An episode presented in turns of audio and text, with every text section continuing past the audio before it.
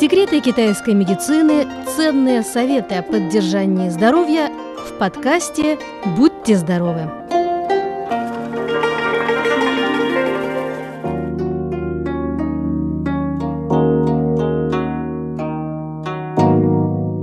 Дорогие друзья, 5 февраля наступает 15 день первого месяца по лунному календарю.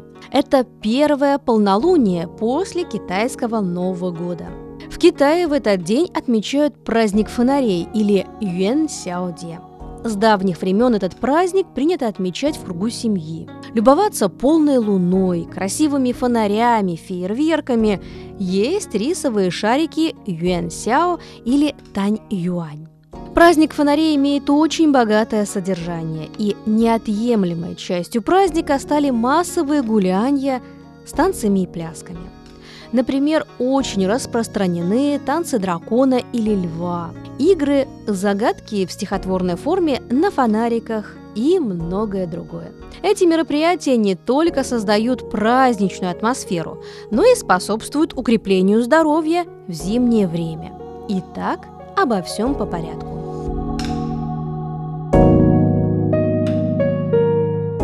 Практически ни один из китайских праздников не обходится без традиционного угощения. В дни фестиваля фонарей главным угощением становятся так называемые юэн-сяо или тань-юань. Небольшие клетки в виде шариков, сделанные из клейкого риса с разными начинками. Круглая форма юэн-сяо или тань-юань символизирует единство и благополучие в семье – Поэтому это блюдо принято есть в кругу родных. Тан юань или юэн сяо – шарики из муки клейкого риса с различными жидкими или полужидкими начинками.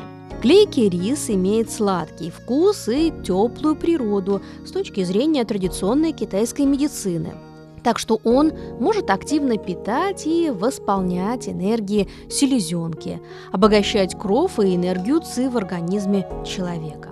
Шарики Юэнсяо с разными начинками имеют разное влияние на организм. Возьмем, например, самые популярные с начинкой из черного кунжута.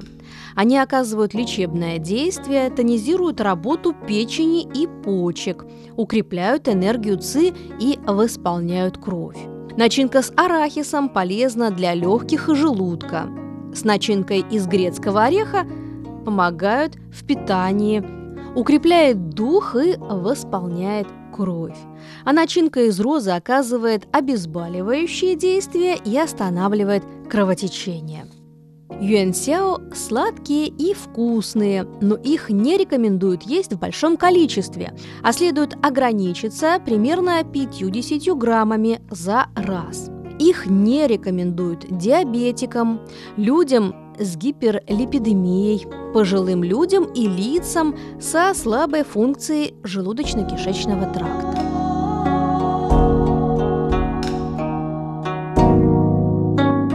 Также разгадывание загадок очень популярно в период праздника весны и особенно в праздник фонарей. Загадки, подвешенные на фонарях, заставляют работать мозг и пробуждают азарт.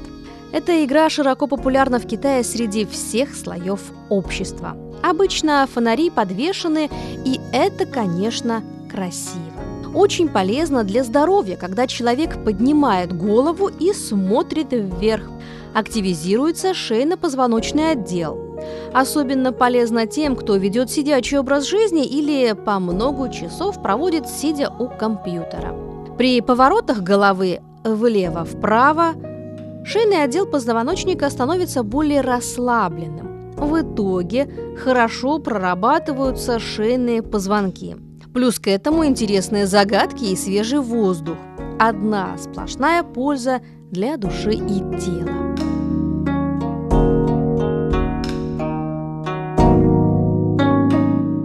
Ходьба от всех болезней – это способ укрепления здоровья при помощи ходьбы. Эта новогодняя забава очень нравится женщинам всех возрастов, от мала до велика. Основная цель заключается, ну вы только не смейтесь, в изгнании демонов и избавлении от болезней. В праздничные дни по вечерам после ужина женщины собираются на улице и совершают активные прогулки. Говорят, что обязательно необходимо пройти через мост. Это будет способствовать избавлению от боли в ногах и пояснице в новом году. Вот и подошла к концу сегодняшняя программа по случаю праздника фонарей. Желаем всем радости и счастья, здоровья, быть в кругу семьи и близких людей в год кролика. С праздником! Берегите себя и будьте здоровы!